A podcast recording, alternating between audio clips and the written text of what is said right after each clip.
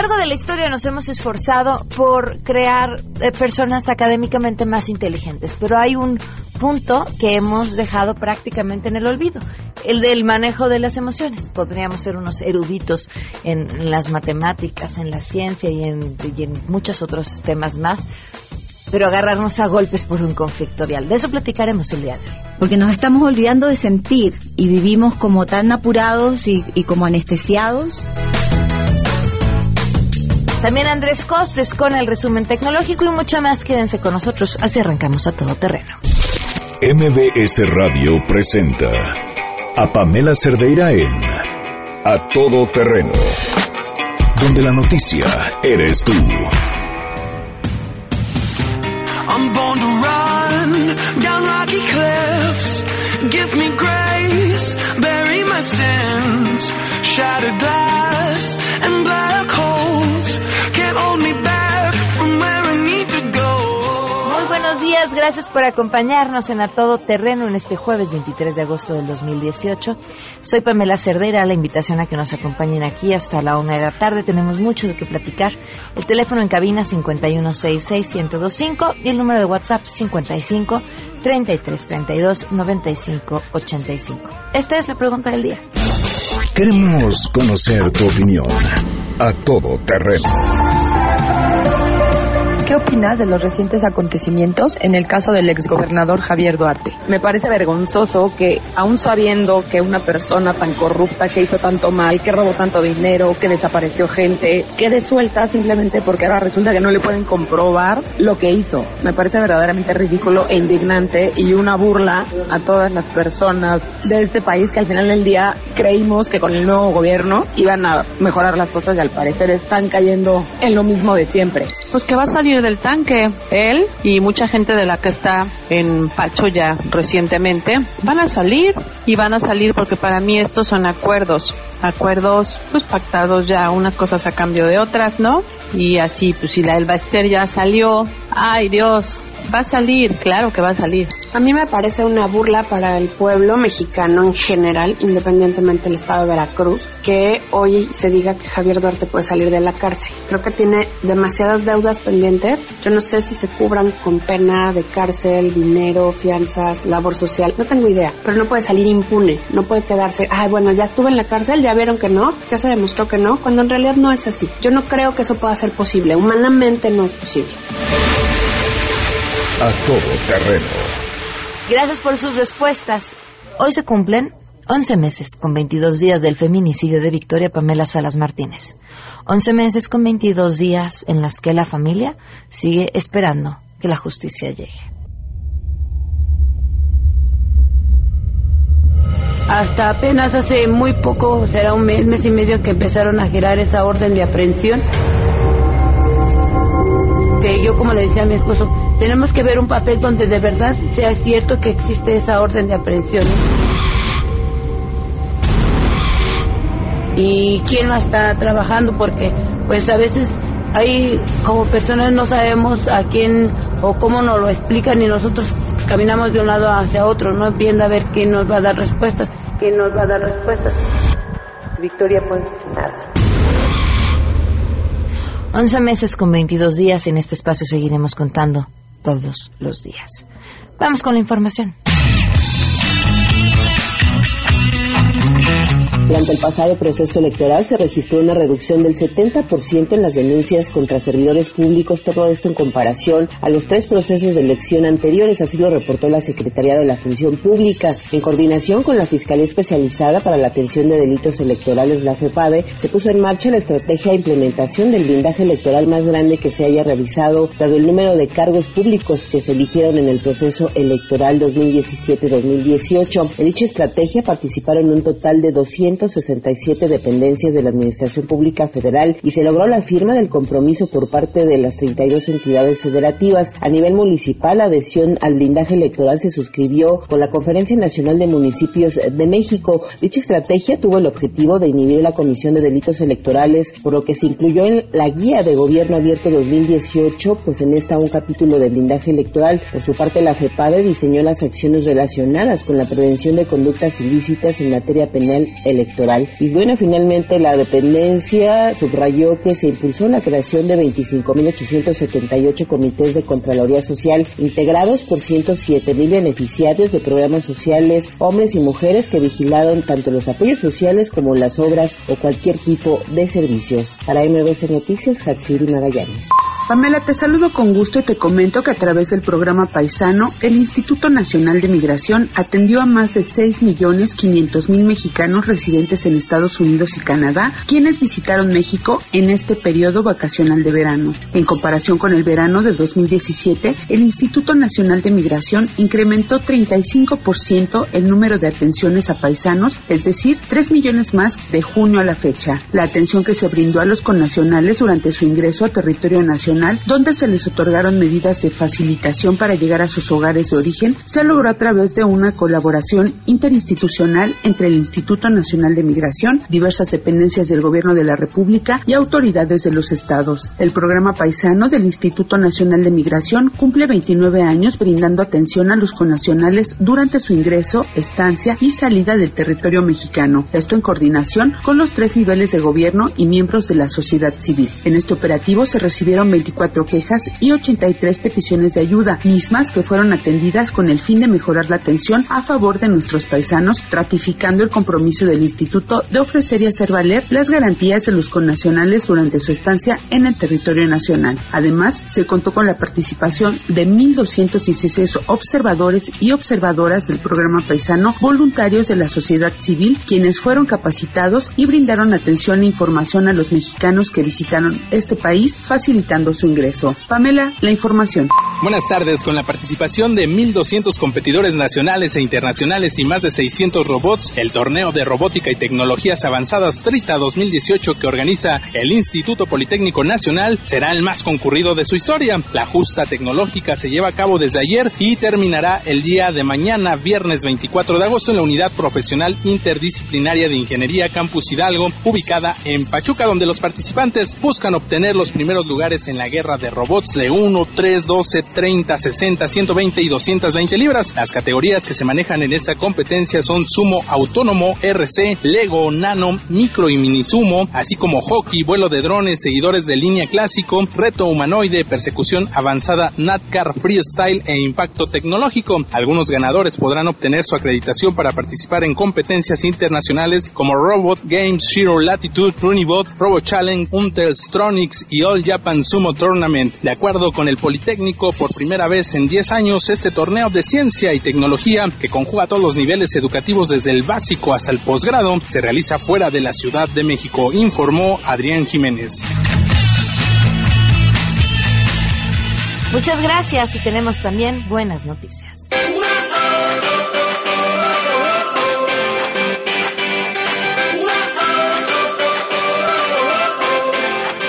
Escuchamos, buenas tardes. Muchas gracias, Pamela. Muy buenas tardes. Tras alertar que la violencia ha afectado de forma desproporcionada a defensores humanitarios y periodistas, la Comisión Mexicana de Defensa y Promoción de los Derechos Humanos y Propuesta Cívica lanzan la campaña en redes sociales y en medios de comunicación Haz que se vean, en un llamado necesario a la sociedad en general, pero también a las autoridades de los tres niveles de gobierno para garantizar la seguridad de defensores humanitarios y periodistas. En una propuesta encabezada por 18 personas y cuatro colectivos de 12 estados de la República, entre ellos madres de personas desaparecidas, periodistas desplazados o los defensores mayas que luchan contra la siembra de transgénicos en su territorio. En una primera etapa de esta campaña conoceremos las historias de Melina Zurita, Norma Trujillo, Teresa Cárdenas y Claudia García, periodistas de Veracruz y el Estado de México, quienes como otras 580 mujeres periodistas han sido víctimas de alguna agresión por ejercer su trabajo periodístico durante 2009 al 2017 como denuncia artículo 19. Este es el reporte al momento. Y antes de irnos a la pausa, las buenas noticias también vienen de Axtel Mi Negocio. ¿Sabían ustedes que el conmutador ahora es virtual? Gracias a Axtel Mi Negocio es una realidad, es un conmutador virtual que es la solución integral de comunicación para startups y pymes en nuestro país. ¿Qué hace este conmutador virtual Axtel? Mejora la comunicación de los colaboradores y clientes, destaca la imagen de la empresa con una contestadora automática y ahorra con extensiones fijas y móviles y ayuda a llevar al negocio a donde vayas. Todo desde 550 pesos al mes, sin invertir en equipos costosos o mantenimientos. Pueden contratar en axtel.mx. Fortalece tu comunicación, Axtel, el motor que impulsa tu negocio. Vamos a una pausa y volvemos.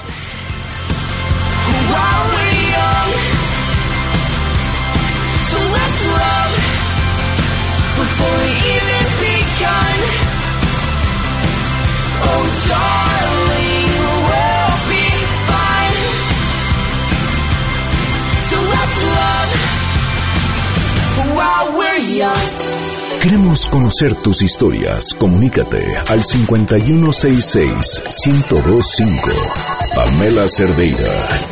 A todo terreno. Donde la noticia eres tú. Volvemos. Pamela Cerdeira está de regreso en A Todo Terreno. Únete a nuestra comunidad en facebook.com. Diagonal Pam Cerdeira. Continuamos.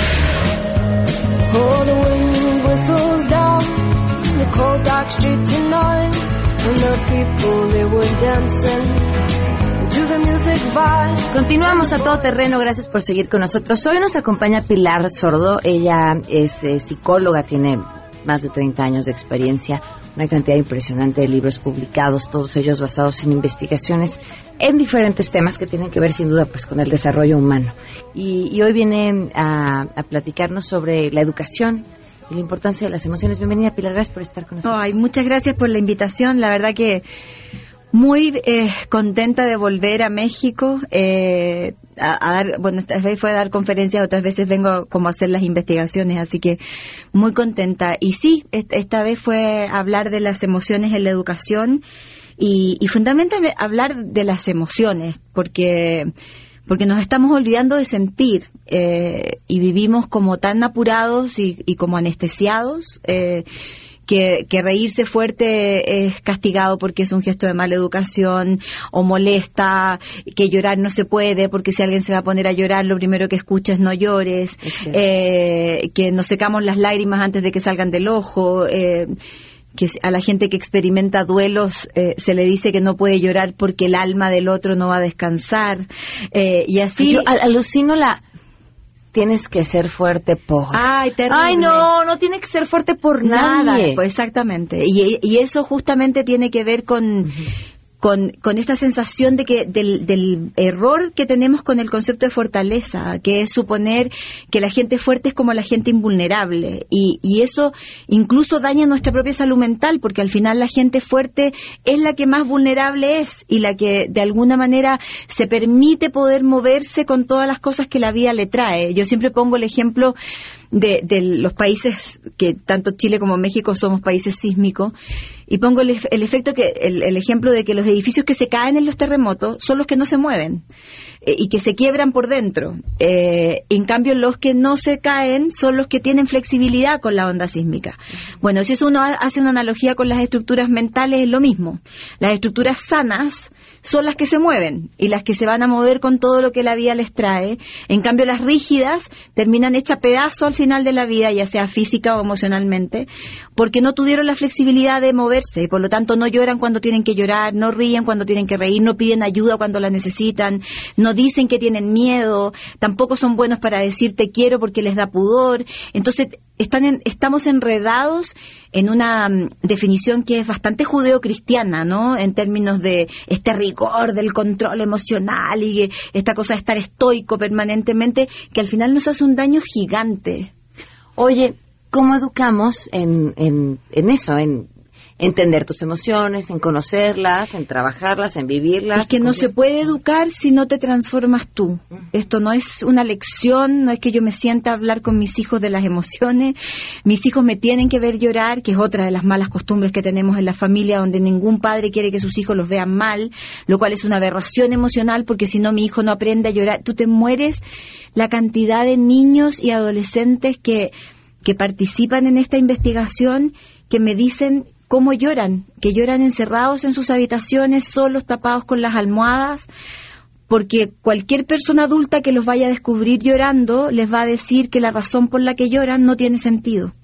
Y no pueden llorar. Entonces, mi hijo me tiene que ver llorar para que a los cinco días me vea reír y entienda que las tristezas se pasan y que por lo tanto hay una conducta de modelaje que yo tengo que hacer. Yo no puedo educar en emociones si es que no las estoy viviendo. Por eso que es tan peligroso lo que está pasando en Internet o lo que pasa hoy día con las series, por ejemplo, donde la gente vive las emociones a través de estos canales y no a través de las relaciones cotidianas y que de alguna manera se puedan eh, vivir en forma directa, sino que se canalizan por vías distintas. Entonces hemos llegado a tal nivel de patología con el tema emocional donde yo te mando un emoticón sonriendo, pero yo no me he reído. O te mando uno con una lágrima y tampoco estoy llorando. Entonces ya no sé cuándo siento, porque, porque te estoy diciendo a ti que siento al mandarte el emoticón, pero yo objetivamente no estoy sintiendo nada, ni siquiera en mi cuerpo.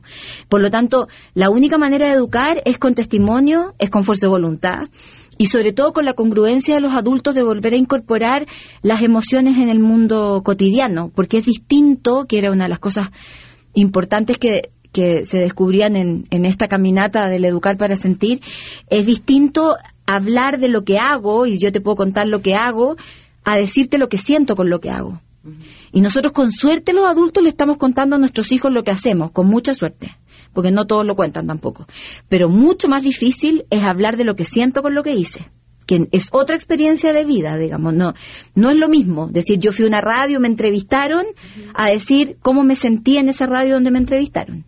Y eso, y ese testimonio desde mí, de alguna manera modela también la conducta de los hijos. Nosotros, por ejemplo, que es otra forma también de responder a tu pregunta, que esto está en, el estudio del No Quiero Crecer, eh, nosotros le hacemos tres preguntas a nuestros hijos todos los días durante 25 años en promedio. ¿Cómo, te fue? Y el niño dice, bien. ¿Y qué hiciste? Nada. ¿Y tienes que hacer algo? No.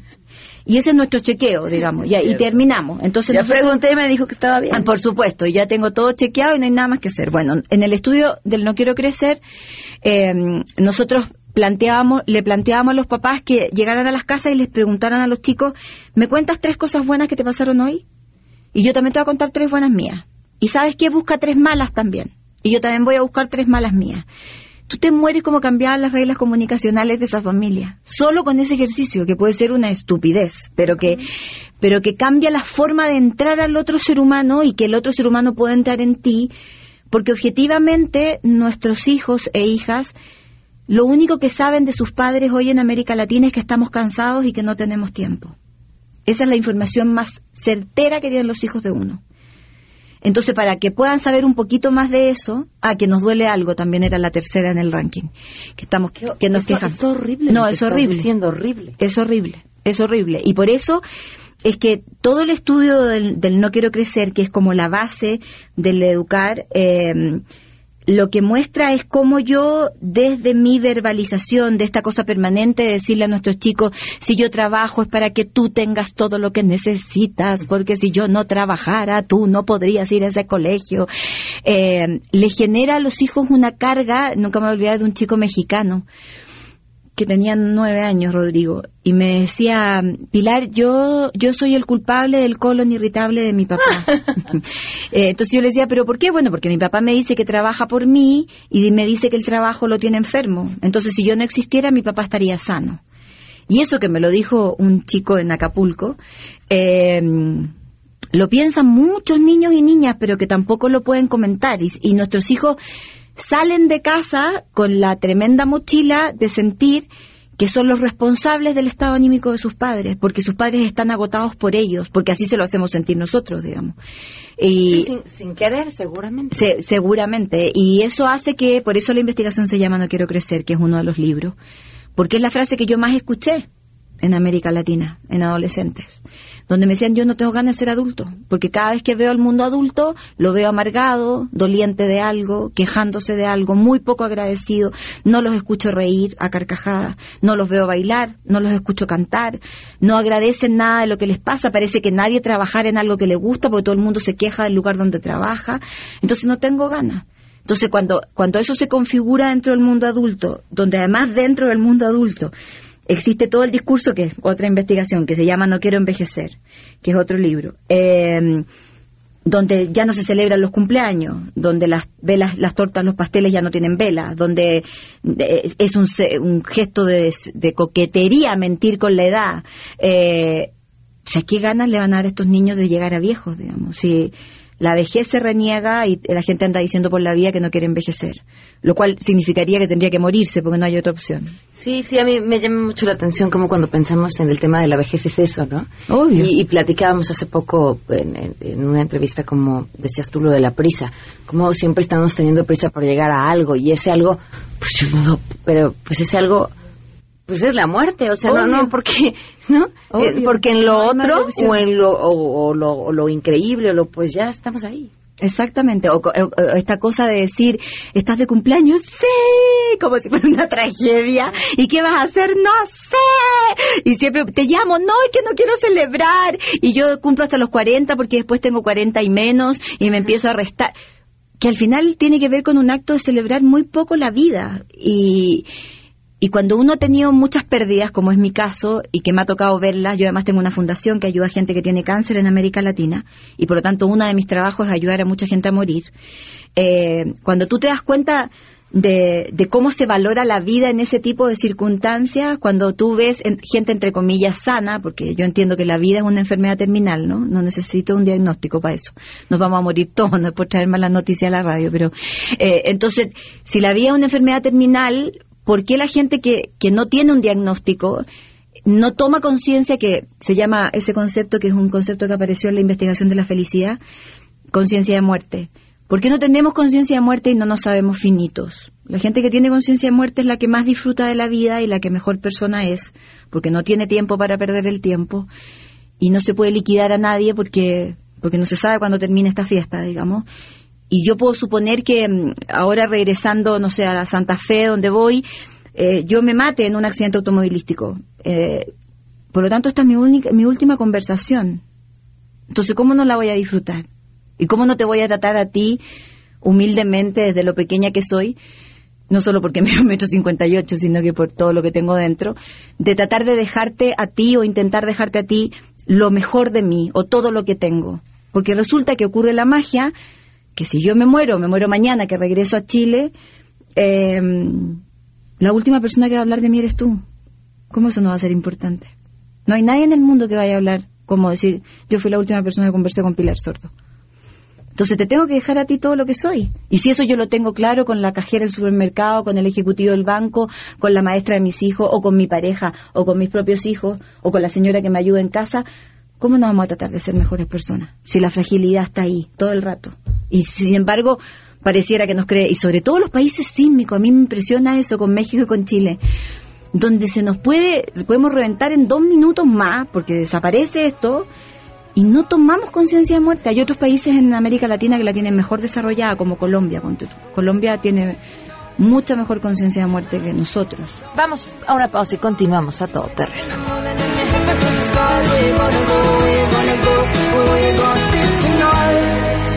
Si tienes un caso para compartir, escribe a todoterreno.mbs.com.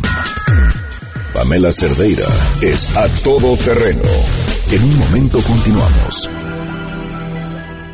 Estamos de regreso. Síguenos en Twitter, arroba Pam Cerdeira, todo terreno, donde la noticia eres tú. Continuamos.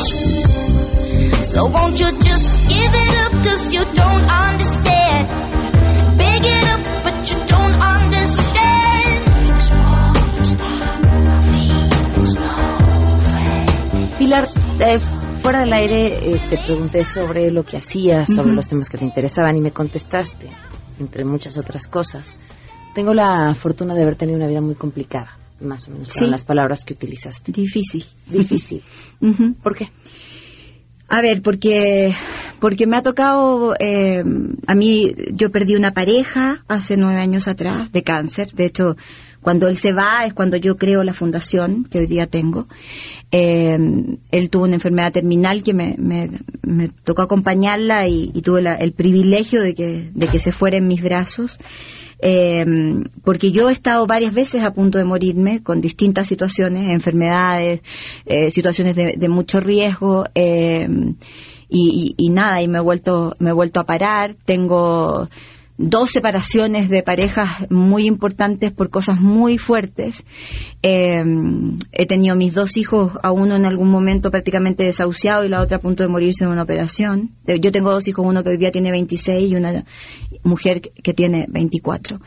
Eh, Ahora en este momento tengo un papá con un segundo cáncer, porque el primero zafó, vamos a ver cómo nos va con este. Entonces he tenido eh, permanentemente que, que vivir cosas que, mm, no sé, la gran mayoría de la gente que nos está escuchando probablemente ha transitado, digamos. Eh, yo perdí un hijo también en el vientre, eh, que ya estaba crecidito. Eh, digo crecidito porque era, era hombre. Y, mm, y nada, y, a pesar, y con eso, iba a decir a pesar, y eso ya es un error, pero uno, la- las estructuras mentales igual a uno lo traicionan, pero con eso eh, yo soy una mujer muy feliz y, y soy feliz porque lo decidí así hace muchos años.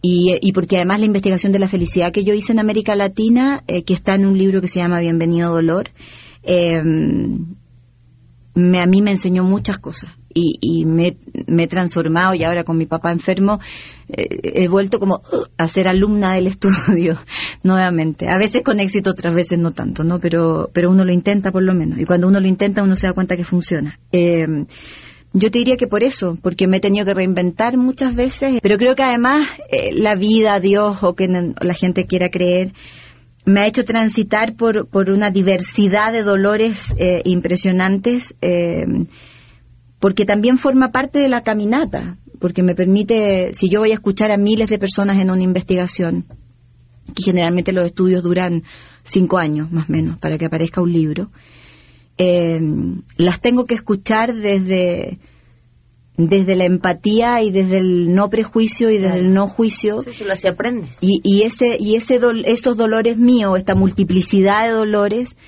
eh, sin duda que me permiten hacer eso digamos. Entonces por eso que lo agradezco porque tiene que ver también con con mi propia caminata a lo largo de la vida y que llegar a estos 52 años que son lo que tengo hoy eh, sintiéndome eh, como como arriba de la vida y con muchos menos miedos probablemente de lo que tenía hace muchos años. Ya como que digo ya qué más me puede pasar a ver inventemos. No, no, no retes a la vida. No la retes porque... no sí por supuesto obvio. Pero, pero uno también puede aprender desde la alegría y no solo desde el dolor. Lamentablemente nos enseñaron a que todo se aprendía solo a los pies de la cruz y eso no es cierto. La gente también puede aprender tomando sol en la Riviera Maya. Quiero darte las gracias. Me acabas de dar un regalo maravilloso. yo Sí, sí, sí, sí. Este, digo, y lo comparto con el público porque quizá alguien que nos esté escuchando pasa o ha pasado por lo mismo. Por mi historia familiar eh, de, de enfermedades, este, de, de mi papá, de mi hermano y demás. El, a mí o la porque cada quien asimila su historia de una forma distinta, ¿no? La, forma en la que yo la, la he asimilado toda mi vida ha sido como y lo pongo así como ejemplo como si uno viviera con la parca a un lado, ¿no? Entonces ahí vas al súper y está la parca a un lado así viéndote. Y te despiertas y te está viendo, ¿no? O despides a tus hijos para ir a la escuela y ahí está la parca viéndote. Entonces, y eso se acentúa además cuando uno tiene hijos, porque vives con una preocupación todo Permanente. el tiempo de que les pase algo. Y había pensado que era un tema que, que tenía que trabajar en algún momento de mi vida, en terapia, en, en- en algo, ¿no? ¿Por qué? Porque uno cree que cuando vive con la parca a un lado, en realidad no vive, porque traes Todo el tiempo un temor. Y me acabas de dar un gran regalo. Acabo de, Ay, que- linda, que da- de darme cuenta, tras escucharte, que, que eso es quizá una conciencia de muerte. absolutamente Y, y que, que, que- que quizá eso es un, un privilegio que Absolutamente. me da todo el tiempo la fortuna de ver que, que podría poder besar a tus hijos. y que, Sí. y que, y que hay que atraparlo. de tener otro concepto que se deriva desde conciencia de muerte, que es el de conciencia de despedida. Eh, y que es que, que uno se despide distinto cuando tiene conciencia de muerte.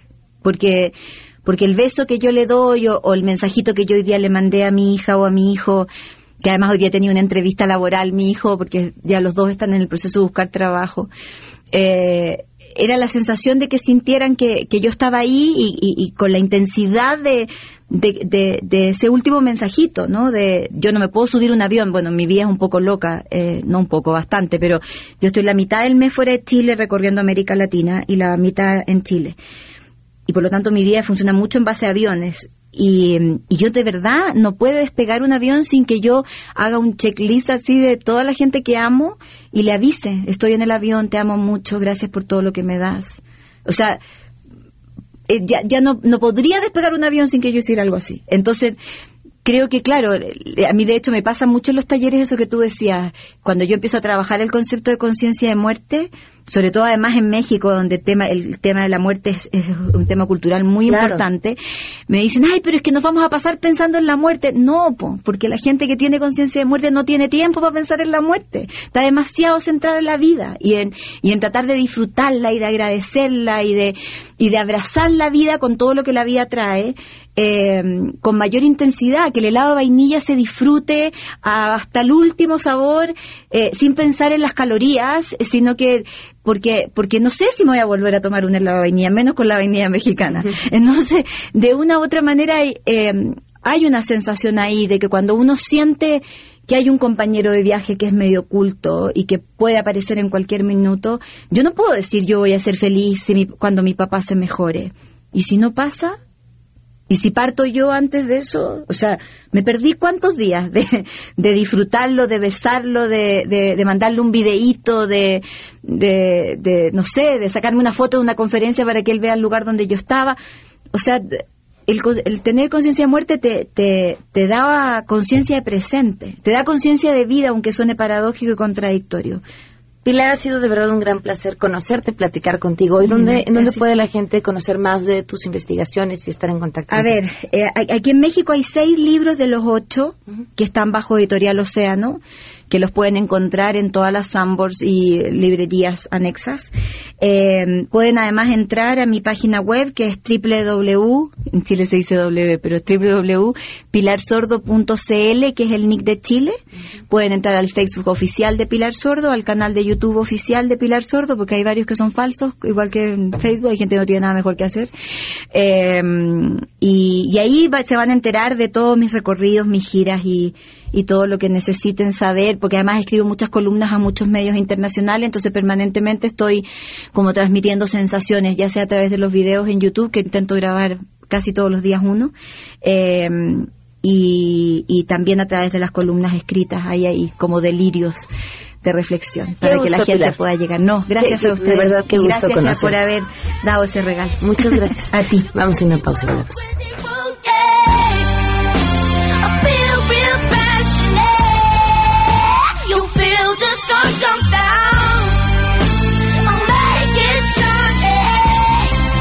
crazy world, crazy world, yeah.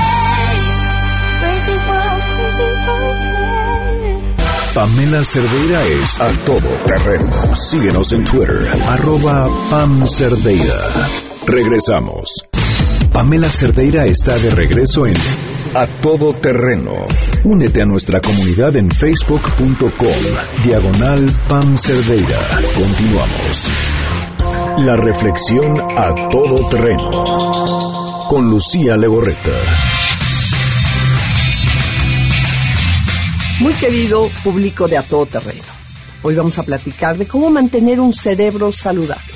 De la misma manera que cuidamos nuestro cuerpo, nos entrenamos para ganar masa muscular, cuidamos nuestra alimentación, necesitamos mantener la mente activa, sobre todo cuando envejecemos.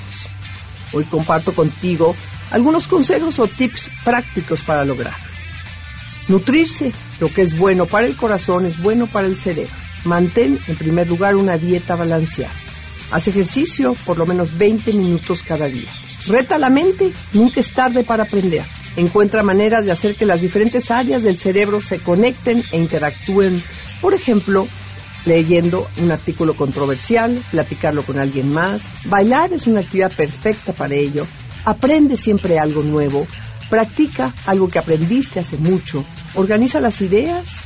Piensa de manera analítica. Analiza lo que lees y lo que ves. Mantente socialmente activo. Aislarse y estar inactivo puede llevar a la depresión, lo cual contribuye al desarrollo de ciertas demencias.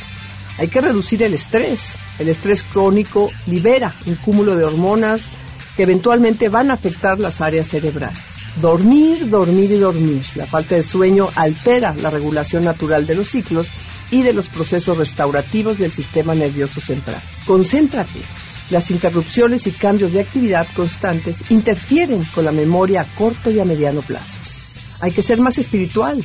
Por supuesto que esto es diferente en cada persona, pero en términos generales significa que tus valores y creencias te ayudarán a conectarte mejor con el mundo. Mantén un propósito en la vida. Todos necesitamos una razón para comenzar cada mañana. Sentir que la vida tiene un significado y que uno mismo tiene el control de ella. Y por último, te invito a evaluar y ajustar. No te estanques en la rutina. Al igual que el ejercicio físico, el trabajo mental debe de irse ajustando periódicamente para que siga siendo efectivo. Te invito a empezar cuanto antes. No importa la edad que tengas. Cada día viviremos más años, por lo que mantener a nuestro cerebro activo y saludable es de suma importancia. Soy Lucía Legorreta y estoy a tus órdenes en Facebook Lucía Legorreta. Muchísimas gracias. Technologic. Technologic. Buy it, use it, break it, fix it, crash it, change it, mail, upgrade it, chart it, point it, zoom it, press it, snap it, work it, quick erase it, write it, get it, paste it, save it. Andrés Costes, te escuchamos. Muy buenas tardes. Hola Pam, muy buenas tardes. Bueno, pues como anteriormente ya hemos platicado cómo la tecnología avanza rapidísimo, pero aún nos quedan avances que están muy, muy lejos de nuestra actualidad. Y académicos del Imperial, Imperial College London crearon un gráfico de ma- a manera de tabla en la que se incluyeron 100 tecnologías disruptivas. Las organizaron desde tecnologías que ya existen en la actualidad o que están muy cerca de realizarse en los próximos años, hasta unas que, denominaron tecnologías fantasma. Y bueno, ¿qué son estas tecnologías fantasma? Eh, como ellos dicen, es ciencia y tecnología al margen. La definen, eh, aquí la definen estos eh, científicos futuristas. Es tecnología altamente improbable, pero no imposible. Y hoy les voy a mencionar tres ejemplos de esta tecnología fantasma. Como les dije, improbable, pero no imposible. Va a sonar muy a ciencia ficción, pero el primer ejemplo es materia mutante. Eh, pues la, la forma más sencilla de entender esta materia mutante es imaginarse una especie de plastilina electrónica o un holograma que podemos tocar. Los ingenieros que trabajan para que un día esto sea posible combinan robótica, nanotecnología diseño para crear literalmente información en tres dimensiones. Como ellos dicen, la idea es que los sentidos del usuario experimenten en- entornos digitales eh, tangibles, es decir, esto es como una casita de arena, pero todo lo que está en esa casita de arena lo podemos manipular, pero finalmente son nanorobots y es un holograma que se hace físico. Recuérdenlo, materia mutante, muy, muy de ficción. Eh, otro, otra tecnología es algo que ya hemos escuchado en miles de, de películas de ficción y son los campos de fuerza. Los campos de fuerza son estos escudos invisibles que ya sabemos, son un clásico de la ciencia ficción, pero ahora estamos un poco más cerca de que se hagan realidad. Como ejemplo, está en 2015 la empresa eh, de aviones Boeing patentó un método para atenuar y repeler las ondas explosivas de una bomba mediante un arco electromagnético. Este, este concepto que propone esta empresa no se ha utilizado en escenarios reales y tampoco tiene la capacidad de tener balas o misiles como estos campos de fuerzas de, de la ciencia ficción. Y bueno, por último, tenemos un, ¿cómo llamarlo? Como más, un término más perturbador de esta tecnología fantasma y es la conciencia artificial. Actualmente, el concepto inteligencia artificial ya no lo tenemos lejano, es decir, ya vivimos rodeados de inteligencia artificial, pero ¿qué sucede cuando hablamos del término o la diferencia que, nos, que tenemos, una gran diferencia que tenemos entre máquinas y humanos, inteligencia artificial y humanidad, es, independientemente de la religión que profesen todos los que nos están escuchando, lo llamado alma. En este caso, el asunto es mucho más complicado porque ya no se trata solamente de un reto tecnológico, sino nos lleva implicaciones que va a lo profundo de la filosofía y decir que es el alma. Estos investigadores del Imperial College eh, no afirman directamente, pero sugieren que Alphabet, que es el, el conglomerado, digamos, papá de Google, podría estar trabajando en algún tipo en, en algún tipo de proyecto relacionado con conciencia artificial. Recuerden, conciencia artificial, campos de fuerza, materia mutante. Y bueno, toda esta tabla se las voy a compartir en mi Twitter, arroba el costes, y que tengan excelente tarde. Gracias, Costes. Eh, información importante a quienes nos están escuchando tiene que ver con la oportunidad de encontrar el lugar ideal para desarrollar sus talentos y si ustedes alguna vez han pensado que la mercadotecnia puede ser su opción, los invito a que se den una vuelta por la licenciatura en mercadotecnia que ofrece UTECA para los creativos y futuros mercadólogos. La Universidad de UTECA es una super opción. Ya no le busquen.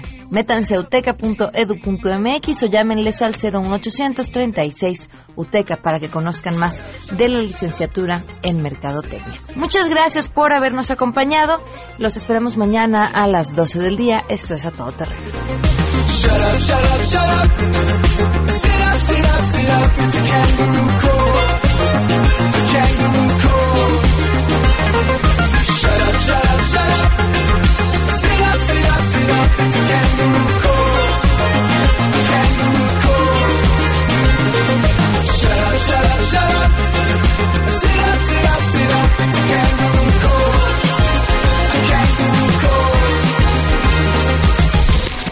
MBS Radio presentó a Pamela Cerdeira en A Todo Terreno. Te esperamos en la siguiente emisión, A Todo Terreno, donde la noticia eres tú. MBS Radio, en entretenimiento, estamos contigo.